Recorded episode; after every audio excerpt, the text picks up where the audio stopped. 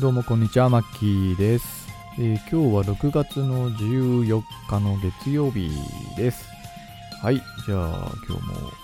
早速、えーお話をしていきたいと思います。えーまずオープニングトークですけれども、もうあの毎回ご報告するのもあれなんですけど、相変わらずあの PS4 は、手に入っていないですね。で、あの、まあ結構あの定期的に抽選ってこう行われてるというか、まあ、この PS4 の抽選って定期的に行われてるんですけれども一番な抽選確率が高そうなのってあのいわゆるその購入履歴のある人だけに絞ってるところってあるじゃないですか。そういうのが一番そこが一番なんだろうな当選確率高いんだろうなと思って前話したと思うんですけど、あの、上信っていうですね、あの、上信ウェブっていう、上信ってあるじゃないですか。関西の電気屋さん？そこにですね、あの、購入履歴を、まあ、欲しいものがあったんで、そこと通じて買って、で、上信さんの抽選に応募しようと思ったら、あの、今回3回目なんですけどね、毎回ね、終わってるんですよね。おそらく月1ぐらいで抽選販売してるんですけど、なんかね、気がついたら終わってるって感じで、今回も6月の頭にどうも抽選会が1日2日行われていた抽選の応募を受け付けていたようなんですけども、まあもう見事に終わってまして、なんか通知とかしてくれればいいんだけどね、一切ないから、こっちから見に行かないと、わかんないんですよ、いつかって。3回目だからいい加減イライラしてきてるんですけどね、なんか、応募始まったらね、教えてくれるとかあればいいんですけど、一切そういう通知とかもね、いらないなんか広告メールがいっぱい来るくせに、肝心の PS5 の抽選が始まったっていうのがね、来ないから、それこそ毎日ログインしないとね、気づかないんですよね。まあ、ちょっと来月は少し7月入ったら、毎日見ようかなとは思ってはいるんですけども、まあまあ、それ以外で抽選に当たる気がしないですね、正直。いや、本当にあの、ビッグカメラのあの、なんか補欠当選みたいのは本当に奇跡だったんですね、あれはね。はい、というような感じで。で、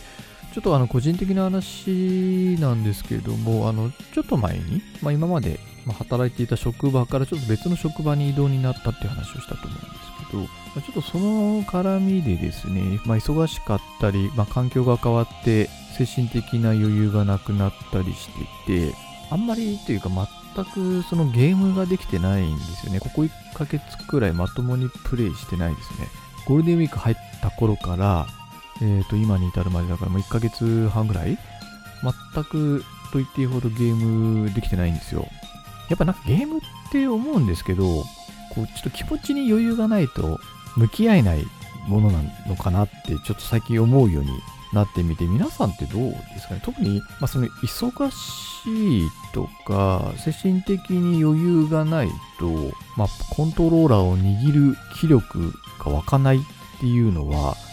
まあこれは年のせいなのか、どうなのかってちょっと最近思ったりするんですよね。まあ例えば、じゃあ何してるのかっていうと、そのもちろんゲームもできないし、そういうその YouTube の動画を作る記録も余裕もないって言った方がいいのかな。で、ノートの記事を書く余裕もまあ当然ないから、まあ必然的にやっぱりね、YouTube ぼーっと見ちゃうんですよね。これ、病気？あの、前、飲食店で働いてる時に、すごい忙しかったんですよ。もう、自分の時間ってほんと1日1時間くらいあるかないかぐらい？なんですよね。寝るまでの間。まあ、それこそ本当に睡眠時間削らないと時間作れないような毎日過ごしてたの、でその時もね、やっぱりゲームをやるって気力があんまり湧かなかったんですよね。でどうしても、やっぱり気軽に見れちゃう自分の好きなカテゴリーでね、あの好きな動画見れる YouTube っていうのが一番やっぱり自分の、まあ、心の拠り所っていうほどのものではないかもしれないんですけども、やっぱりね、疲れてる時って YouTube 見るくらいしかね、やる気力がわかないんですよね。だからこの1ヶ月半くらい、まあ、YouTube、まあ今までもね、普通に見てたんですけど、より見る時間が増えた気がするし、あとあの気晴らしになんかね、映画見たり漫画読んだり、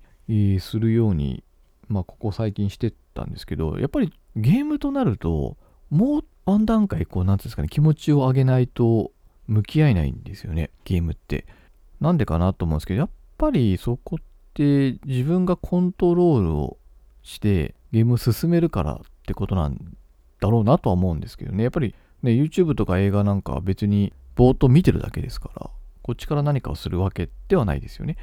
まあだからそうなっちゃうのかなっていうのは正直あります。個人的にね。だからやっぱり余裕がないとゲームってできないんだなって僕は今思ってこの1ヶ月半くらい過ごしてていつになったらゲームできるのかなって思ってるんですよ。なのであの結構あの4月中旬か下旬ぐらいまでは毎日のようにまあ何ていうんですかねそのプレイ動画を YouTube にまあね編集してアップするっていう日々を過ごしてたんですけども、まあ、それもできなくなってしまっているっていう状況で非常にちょっと由々しき事態ではあるというとこでちょっと早くね新しい環境とかにも慣れていって精神的な余裕が出てきてあのゲームにもねあの触れられるようになりたいなと思ってはおりますという感じでございますね。あと、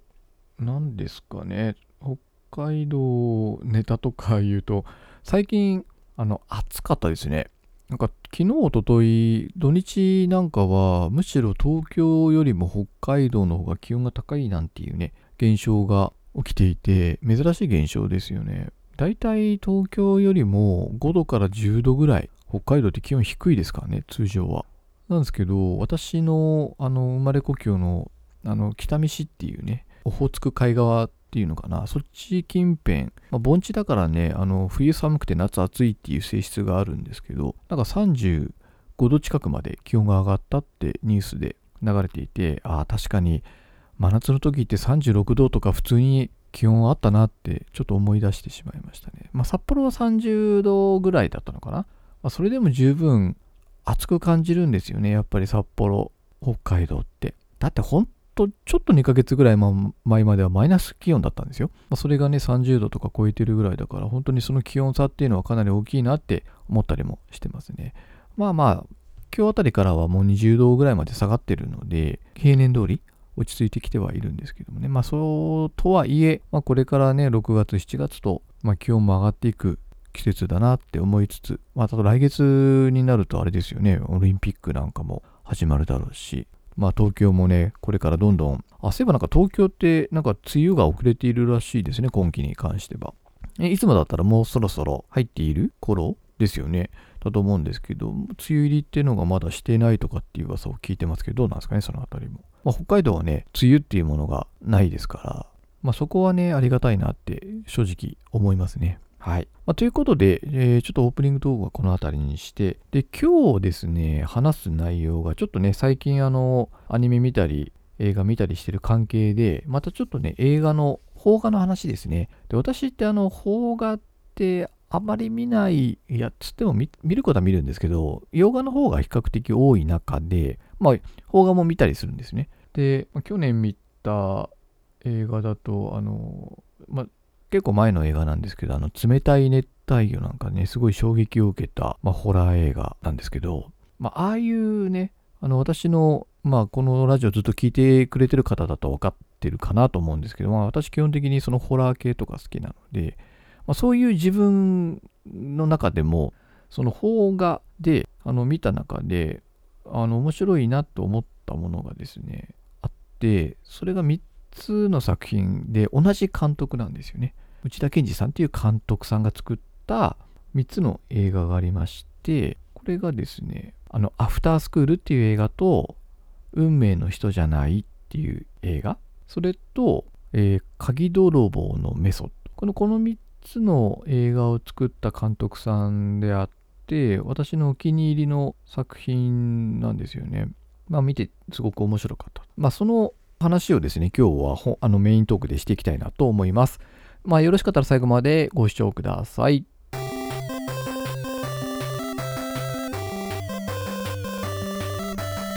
はい。では今日はですね、えー、内田健二さん監督の、えー、3作品ですね。ちらの話をしていきたいと思います。あと、あの、事前に一応説明しますけど、えーまあ、ネタバレはですね、基本的にはないようにお話をする予定です。なので、まあ、一応ですね、この説明聞いて、まあ、見たいなという思う人がいたらなということなので、まあ、ネタバレなしで話していきたいと思うんですけども、一応ですね、あの3作品を順に、まあ、簡単なあらすじとか簡単な、まあ、私の、ま感想を一言加えつつ、まあ、お話をしていきたいなと思います。まず1作目なんですけれども、えー、これが運命じゃない人というタイトルですね。これ2005年に公開されていて、えー、まあ、内田監督の初の作品になるんですかね。いろいろね、これ賞を取ってたりとか、あとなんか韓国版でリメイクされているようですね。なんか韓国版だと恋のから騒ぎとかなんとかっていう名前になっているらしいんですけど、えー、恋のから騒ぎか。これ2011年になんかリメイクされてるみたいですね。で、まあ、簡単にあらすじを説明すると、ま、主要なキャストが3名おります。まあ、宮田という男性と、あと神田という男性が2人、あとね、桑田真希というね、まあ、女性ですね。この3人の、えー、今メインキャストというかですね、まあ、主人公なのかな。この3人を中心に話が進むんですけれども、まあ、簡単にそのあらすじ説明すると、えー、この宮田という男性、まあ、主演演じている顔はね、見たことある方結構いらっしゃるんじゃないかな。中村康日さんっていうね、えー、ちょっと私とね、結構年が近いね、結構ちょい役とかでもいろいろ出てきてらっしゃる方なのかなと思うんですけども、まあ、この宮田という男性がまずいらしいますと。で、この男がですね、なんかね、婚約者に急に振られちゃって、せっかくマンション購入したのに、まあ、振られてしまって、結構いいマンションをね、買ったんですね。で、その買った1週間後ぐらいに、なんか好きな人ができたからっていうことで、まあ、結局その婚約者が出ていってしまって、まあ、振られてしまったっていうのがね、これ半年ぐらい前なのかな？に振られてしまったっていう状況なんですよね。で、親友の神田という男がいるんですけど、で、この方に山中壮さんっていう方、この方もね、年がね、私と一緒ぐらいなんですけれども、結構いろいろテレビドラマとかも出ている方なんですけど、まあ、この方がですね、まあ、探偵をしている男がいますと。で、もう一人ですね、桑田真希さんっていう、これ霧島麗香さんがね、演じているらしいんですけど、この方も、えー、婚約していた男性に、まあ、振られたというか、婚約していた男性がまあ、浮気してたことを見つけてしまって、まあ、婚約が破棄になって、まあ、失意のどん底にいるっていうね、まあ、これはもう本当につい先日っていう感じなのかなっていう状況で、まあ、この3人がですね、まあ、偶然出会うんですよねで、まあ、ある日この宮田がですね、まあ、仕事終わって家に帰ってみるとさっきのあの探偵やってるという神田から急に電話が来るんですよなんかボソボソ小声で話しているで、なんか仕事中なんだけど、今すぐ出てきてくれ。いつものレストランに来てくれみたいな妙な電話がかかってくるんですね。でも本当にすぐ来てくれみたいな。で、なかなか宮田もそんなこと言われても疲れてるし、嫌だよみたいなこと言ってるんだけど、なんかね、その、別れた女のことだって言ったらもう慌てて宮田はですね、そのレストランに向かうっていうね、あの状況で、で、レストランで、えーまあ、そのね、神田と宮田が話しているんだけど、その席のですね、レストランの席の、まあ、一つ横でですね、さっきのあの、つい先日、婚約破棄になったね、この桑田真希がですね、一人で寂しく食事していって、まあ、何を思ったのかですね、この神田がですね、その女の人をね、まあ、ナンパするわけですね。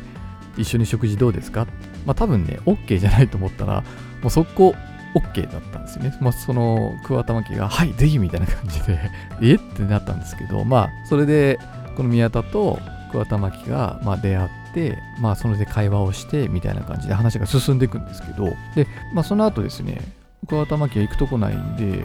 この宮田っていう人のうちにですね結局、まあ、この宮田君ってすごいいいいい人なんですよね。めちゃくちゃいい人で、まあ、困ってるしうち部屋いっぱいあるから泊まうちで泊まってもいいですよみたいな話になって、まあ、そんななんかちょっといやらしい話ではなくて本当に真面目な男なんでどういいですよみたいな感じになって、まあ、それに甘えさせてもらって宮田のうちに一緒に行くっていうのが、まあ、序盤10分15分くらいの話です。でここだけ聞くとなんかただの恋愛映画っていう風に見えるんですけど実は全然違います、え実はですねこの宮田を振った女がいるんですけどこの女がですね実は全然怪しい女だった。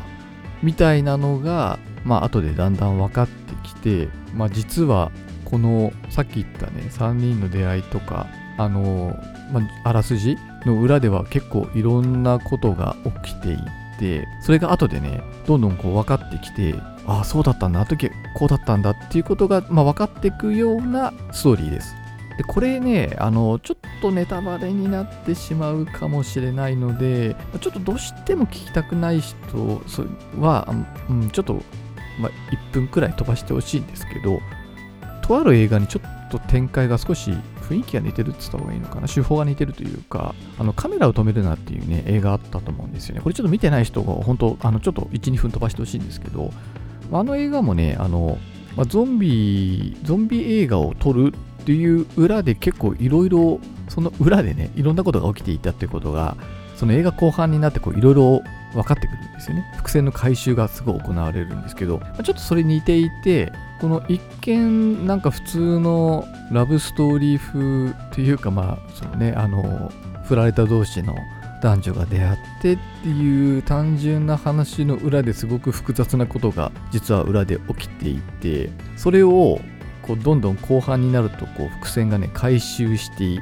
くっていう話でその回収が気持ちいいというか そんなこと起きてたんだっていうのが後でどんどん分かってくるんですよそれがちょっと面白いんですよねなのでまあ割と評価もされた映画だと思うんですけどまあちょっとこれ以上ねストーリー話すとはっきり言ってちょっとネタバレになってしまうので詳しいことはちょっとねあまり言えないんですけどそういう後でああそうだったのかっていう分かる展開が好きな人にはすごくツボにはまる映画なのかなと思います。まあ逆に言うとあんまりストーリー知らずに見た方が楽しめる映画なのかもしれません。なのでちょっとこれ以上の説明はストップしてちょっと次の映画の説明に行きたいと思います。はい、2本目の映画が、えー、鍵泥棒のメソッドという映画です。で、これは、あの、名前聞いたことある人もいるかもしれないし見たことある人もいるかもしれないですねあの私も実はだいぶ前からこの映画面白いっていう噂は聞いていていつか見ようって思ってたんですよでもねあのずっと見れずにいたんですよねただ監督が内田健二さんだっていうのも後で知ってあじゃあ絶対面白いなって 思って、まあ、見たということでこれがですね2012年の作品ですね。2012年の9月に公開されてるので、ちょっと順番があのずれちゃってるんですけど、さ今回紹介する映画の中では、3番目、一番最後に作られた映画だし、一番おそらく有名になった、有名っていうか、まあ一番売れた映画なのかな、おそらく。で、結構ね、出てくる人もね、結構豪華で、えー、堺雅人さんですとか、香川照之さんですとか、広末涼子さんなんかが出ていて、で、これはね、あのさっきみたいなタイプとはちょっと違う、まあ、若干コメディなんかも入ってるようなストーリーで、簡単にあらすじだけ説明すると、まずね、この堺雅人演じる桜井っていうね、桜井武っていう、これ元劇団員の青年で35歳の男。で、自分がその勤めていたっていうかね、所属していたその劇団なんかも、資金難で結局潰れてしまって、まあ、役者としてなかなか成功できなくてうだつが上がらない住んでるところもものすごい汚いボロアパートに住んでてでまあなかなかね成功できずに苦しんでいるっていう青年でしかもですねずっと付き合ってた彼女にも振られてしまってその彼女も別な男と婚約することになってでもうおそらくこのねなんか役者が成功して役者として成功していなくてお金がないっていうことよりもそのずっと付き合ってた彼女と振られてしまったっていう方がおそらく原因だと思うんですけど、こう自殺しようとしてるんですよ、彼は。堺雅人演じるこの桜井は。で、自殺しようとしたんだけど、首吊り自殺。ちょっと失敗してしまったんですね。紐が、まあ、切れてしまったのかな。で、なんだよと思って、ふと財布を見ると、所持金がね、1000いくらしかなくて、死ぬ前にちょっと体体をきれいにしたいということで、こう銭湯に行くんですよね。なんか、ただ券かなんかが財布に入ってたんで、まあ、最後銭湯行こうと。で、体きれいにしてからもう一度死のうと思ってた。で、そこにですね、偶然居合わせた男がですね、これ近藤と言われている、まあ、殺し屋なのかな？加賀照之演じる殺し屋の男がですね、まあ、偶然そこに居合わせるんですよね。で、まあ、ちょっとね、この仕事を一つした時に、ちょっとね、手とか汚れてしまったとこがあったんで、まあ、風呂であのちょっときれいにしようと思ったんですよね。で、そこに寄って、えー、見たところ、ちょうど、そのいわゆるその鍵っていうか、ロッカーか、あの、隣り合わせだったんですよ。さっきの桜井と、桜井武史と、ちょうど隣だったんですけど、で、その男がですね、その近藤が、もう石鹸踏んづけて豪快に銭湯の中でぶっ転んでしまうんですね。もう頭から落ちるようなバックドロップ、一人バックドロップ状態。で、そこで頭を強く打ちつけたんですよ。で、その時に、堺雅人演じる桜井が、ちょっと魔が差してですね、近藤とロッカーの鍵をね、取り替えちゃうんですね。入れ替えちゃうんですよ。なので、まあ、その近藤がですね、救急車運ばれていくんですけど、その桜井の荷物をね、こう一緒に持ってかれてしまって、で、桜井の手にはその近藤の鍵があるから、その中開けてみると、むちゃくちゃお金持ってるし、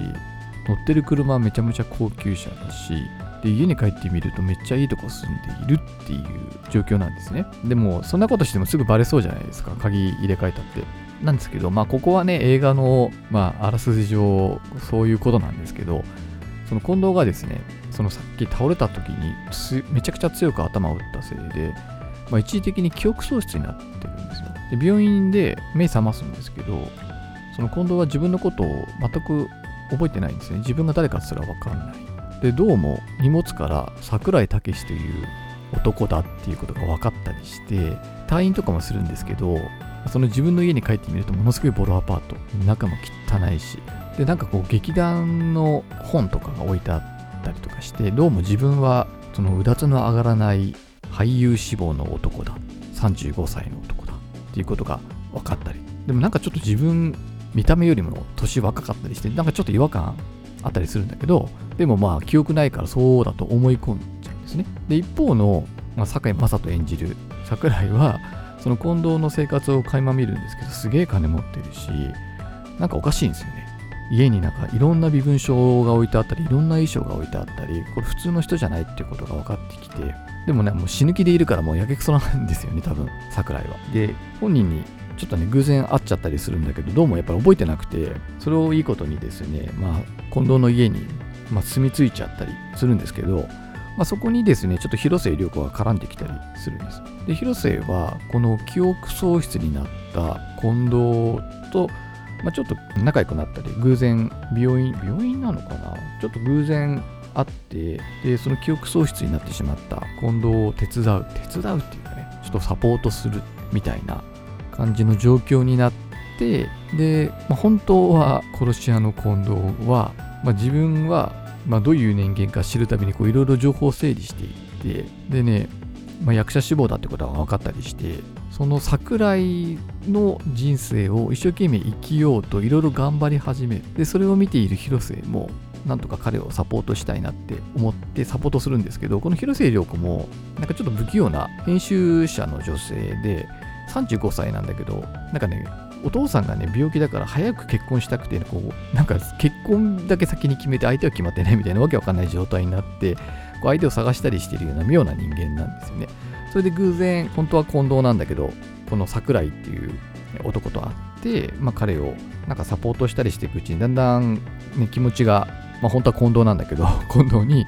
だんだん気持ちが向いていって仲良くなっていくっていう話なんですよね。まあ、いわゆるその人が入れ替わるっていうタイプの映画なので、まあ、そこの設定だけ見ればね、結構いろいろ使い古された設定ではあるんだけど、ただちょっと違うのは、完全に体と心が入れ替わっているわけではなくて、あくまでも意図的に入れ替わった桜井が意図的に近藤になり変わって、で都合いいことに近藤は記憶がないので、その状況を分かってなくて、まあ、桜井武史として頑張って生きようとしているっていう状況なんですよね。でそれがねこう結構面白おかしく、ね、話が進んでいくんだけど果たしてそのままうまくいくのかって言ったらうまくいくわけないじゃないですか しかも結構物騒な、ね、近藤っていうのはまあ殺し屋と言われている男なのでまあまあそのままうまくいくわけもなくいろいろこう巻き込まれていってしまうっていうのをまあ面白おかしくまあ、映画として作り上げているということで、まあ、これに関してはね、楽しいって感じですね。面白い。ちょっと笑えたりとか、でも結構シリアスな展開も結構あるんですよ。やっぱ殺し屋ですからね、なんと言っても近藤が。っていうこともあって、まあ、あのいろいろねあの死ぬ気だった桜井も あのいろいろ巻き込まれていってしまうんですねなんですけどこの何て言うんでしょうね何とも言えない展開とかでちょっとほっこりしたりもするわけなんですよね。さっきのね運命じゃない人もそうなんだけど割とシリアスな話なんですけどベースになる部分は。でもものすごく殺伐としているわけではなくてこの作品も、まあ、その桜井正人はですねもう自殺するくらい思い悩んでいる人間なんだけど、まあ、死のうとしてるんですよね。近藤になり変わったのも一時的なもので本当はもう死ぬ気でいるです結局は。なんだけど、こう入れ替わって、いろいろ人生がね、まあ、近藤のことが分かっていくうちに、まあ、ちょっとずつね、それが、まあ、気持ちが変わっていくっていうのともちょっと違うかもしれないですけどね、思わぬ方向にこう話が進んでいってしまって、巻き込まれていってっていう、ね、そういう、まあ、ドタバタ劇がある中で、こう、あ、そうだったのかっていう部分があったりとか、ちょっとね、あの感動したりするような部分もあったりとかね、その辺の作りが非常にうまい映画だなっと思いました。見ていて嫌な気分にならないんですよね。さっきの運命じゃない人もそうだけど、その辺の作りがね、非常に、まあ、うまいというかね、面白いというか、まあ、こっちの場合はちょっとね、あの、結構笑えるシーンなんかもあったりして、本当に万人が見て面白いと思える映画だなっていう感じでした。はい。これが2つ目の鍵泥棒のメソッド。で最後に紹介したいのがですね、アフタースクールという映画です。で、これ2008年なので、さっきの運命じゃない人の次に作られた2作目ですね。で、主演は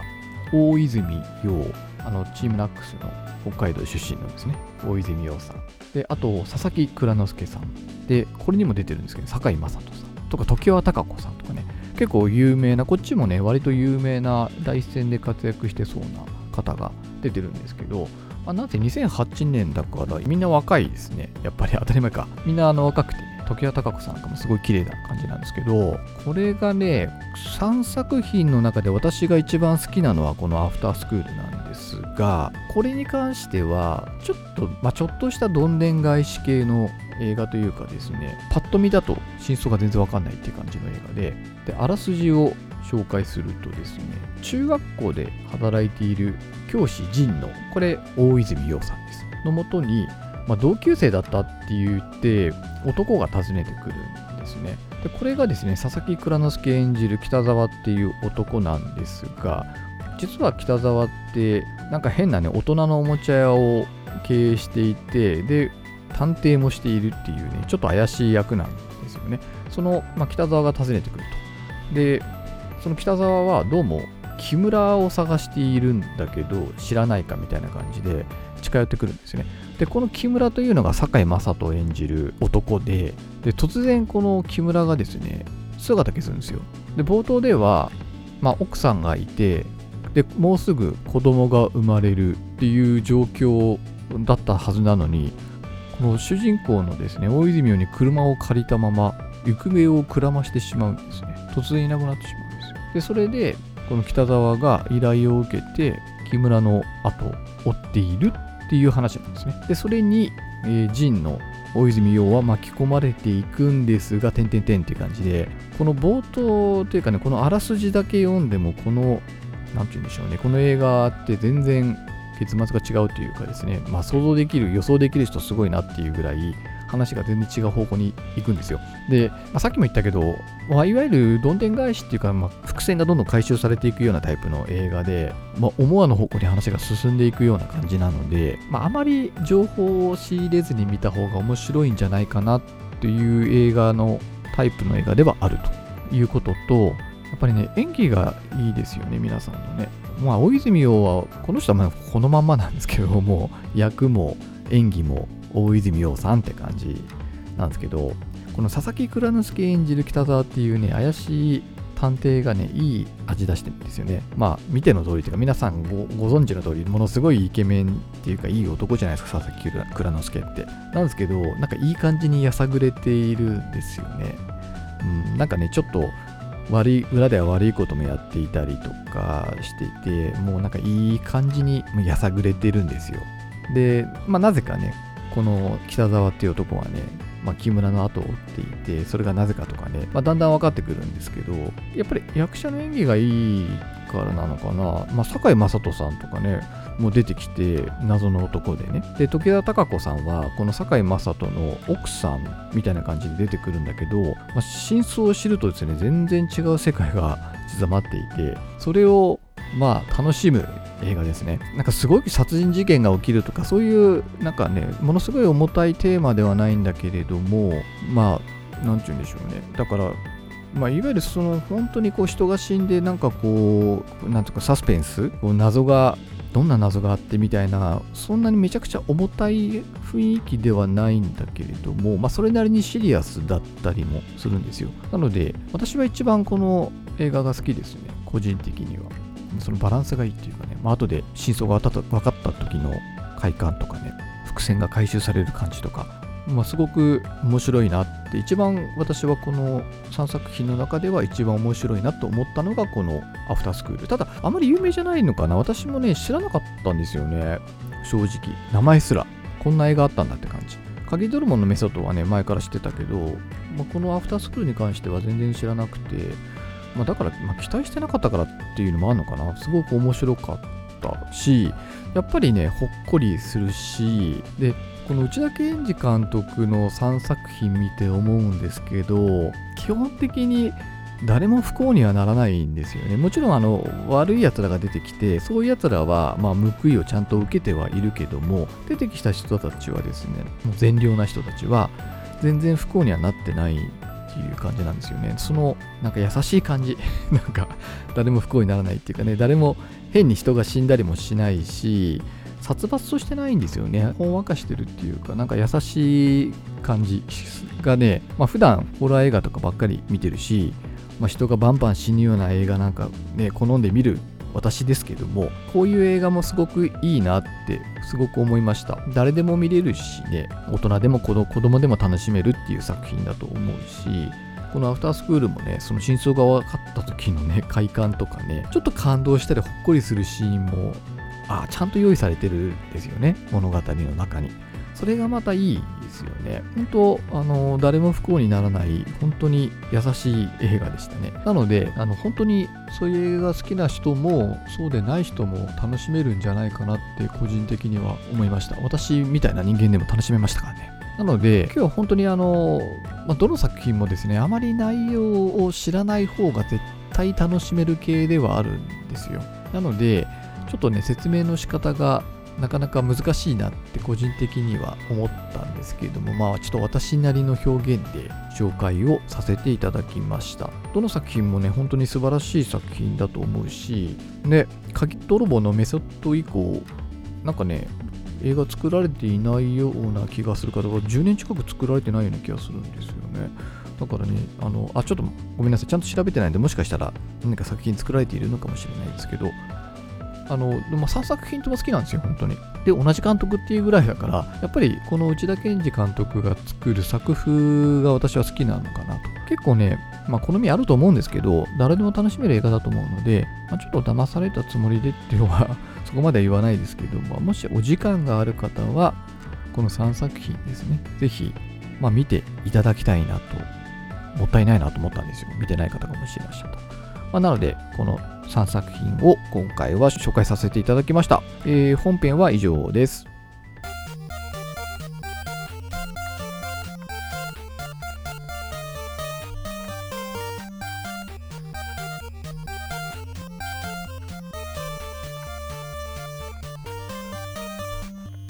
はい。ではエンディングです。えーとですね、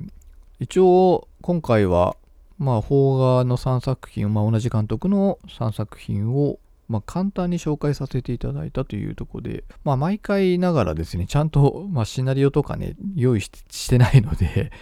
適当に私がね、喋っちゃってるので、なかなかこう理路整然と説明できていないし、映画の良さとかもね、ちゃんと説明できているのかは、ちょっと怪しいんですけども、本当にあの3作品ともね、優しい、ほっこりする素晴らしい映画ですので、ぜひ見ていただきたいなっていうふうに思います。あとあの、先週、前回ですね、あのシドニアの騎士っていうね、映画を、ま、ご紹介させていただいて、ちょっと間違いがあったっていうかね、あの前回、私、ちらっと、その今回、上映されている「愛紡ぐ星」というね作品が、まあ、その第2シーズンのダイジェスト版じゃないかなみたいなこと言言っちゃってたんですけど全然違いましたすいませんその第2シーズンの続きから完結までが今回の映画バージョンらしいですね。なので本当に完結編みたいですね。だから今回に関しては、そのテレビ版をダイジェストにしたわけでは全くないみたいで、完全な原作通りの、まあ、ストーリーが展開されると。ちょっとね、ちゃんと見てないんですけど、おそらく後半の本当の終わりの数巻を映画版にしたんでしょうね、おそらく。でね、結構本当に後半の戦いとかね、すごくいいので、多分面白いと思います。ちょっと私まだ見に行けてないんですよね、こういうご時世だから。こんなご時世でなければね、もうそこ見に行くんですけど、本当にね、この谷風長手と白浮紬っていうね、あの融合個体っていう人間の心持ちながらガウナのね、まあ、性質をね、まあ、ガウナなんですよね、だから体は。なんだけど心は人間っていうね、まあ、こう融合個体っていうのがね、後半出てくるんですけど、まあ、このやりとりとかがね、ほんと最高に面白いですね。なので、まあ、シドニアの騎士もね、すごく面白い漫画なんで、アニメなんで、まあ、気になる方はぜひ合わせてみていただきたいなと思います。はい。ではちょっと今日もこんなところにして、えー、終わりにしたいなと思います。はい。では最後までご視聴いただきましてありがとうございました。また次回お会いいたしましょう。さようなら。